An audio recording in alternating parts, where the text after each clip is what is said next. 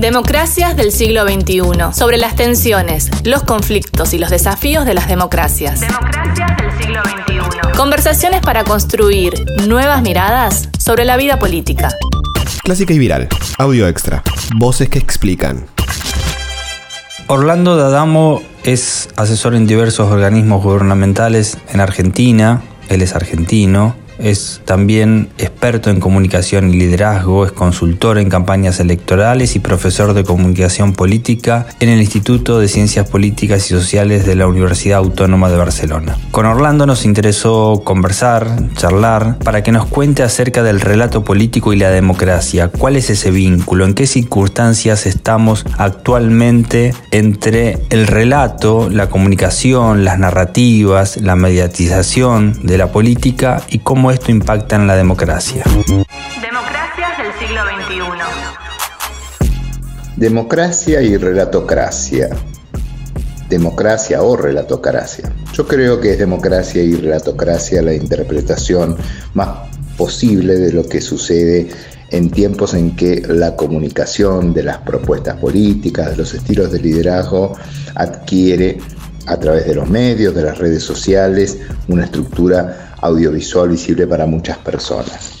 Esta idea de que hay en política un juego entre narrativas en pugna, donde alguna en determinados momentos se vuelve dominante por sobre las otras y a veces hegemónica, cuando las otras quedan tan reducidas que ni siquiera son alternativa, alternativa para pensarlas, eh, claramente se está manteniendo y se va a seguir manteniendo a partir de que le otorga a las personas una plausible explicación de qué es lo que está pasando, de qué es lo que puede suceder, de por qué está pasando lo que está pasando y da una expectativa hacia el futuro. Todo relato tiene una apertura hacia el futuro esperanzada, eh, condimentada sin dudas con eh, épica, con mística, con una poderosa capacidad explicativa de todo lo que sucede de lo que sucede en relación a los proyectos propios de la fuerza que logra imponer su relato y de por qué hay otros que se oponen. Siempre tiene una explicación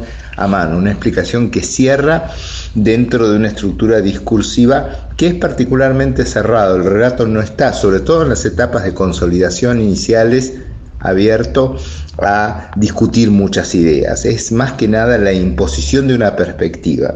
Y esa perspectiva que se impone cuando se expresa electoralmente a través de la democracia, a través de las elecciones, claramente se transforma en gobiernos. Eh, desde ya, desde todo punto de vista que, eh, como decíamos, las estrategias de comunicación son cruciales para su instalación y no es tan fácil. No es cuestión de armar una buena historia. El storytelling es algo mucho más acotado. El relato es una gran estructura. Es como si fuera eh, la sinfonía completa y el storytelling vendría a ser, según cada caso, un movimiento dentro de esa obra mayor. Eh, por lo tanto, ese gran hilo conductor, eso que explica por qué hemos llegado al gobierno, qué es lo que estamos haciendo y qué es lo que vamos a hacer, cuáles son nuestros valores, cuáles son las consecuencias de nuestras políticas, cuáles son las moralejas que podemos extraer del pasado, estructurado, como decía antes, en una narrativa consistente, que insisto, no es fácil de hacer, eh, es lo que le da a muchos gobiernos la potencia necesaria para que la gente entienda de qué se trata su gestión. No siempre se consigue. No me atrevería a decir que todos los gobiernos, por ejemplo en Argentina, en los últimos años han estructurado un relato. Algunos lo han hecho y al día de hoy sigue siendo persistente, el relato kirchnerista.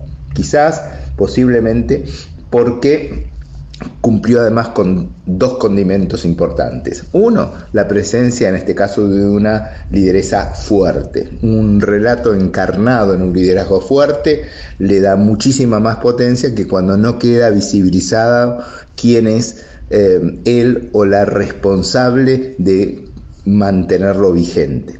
Por supuesto, y le pasó al kirchnerismo, como todos los relatos tienen sus vicisitudes, tienen su inicio, su declaración de ellos y nosotros, su progreso y también pueden tener su cronificación cuando se repiten sistemáticamente las mismas explicaciones que pudiendo haber sido útiles eh, y sobre todo pudiendo haber tenido poder ejemplificador. En algún momento lo van perdiendo frente a nuevos acontecimientos, frente a nuevos actores políticos y sobre todo frente a relatos que incipientemente empiezan a desafiar el dominio o la hegemonía de eh, una determinada narrativa. Decía yo eh, que el, relato kirchnerista tenía la pata del liderazgo fuerte y tuvo la pata de su reciclamiento que son las elecciones de 2019, donde con la suma del estilo de Alberto Fernández hay como una versión resignificada del relato que inclusive tuvo un, correlato muy interesante en, la explicación, en el lema de campaña, volveremos mejores, como que hay muchas cosas para conservar, pero somos capaces de hacerlo mejor aún de lo que hemos hecho.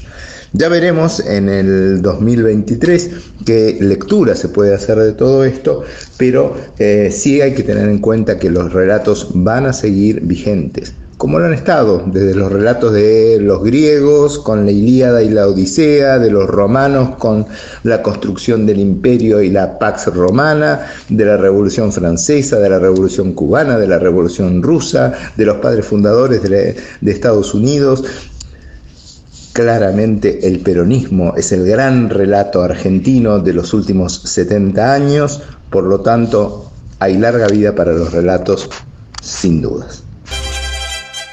Democracias del siglo XXI. Democracias del siglo XXI.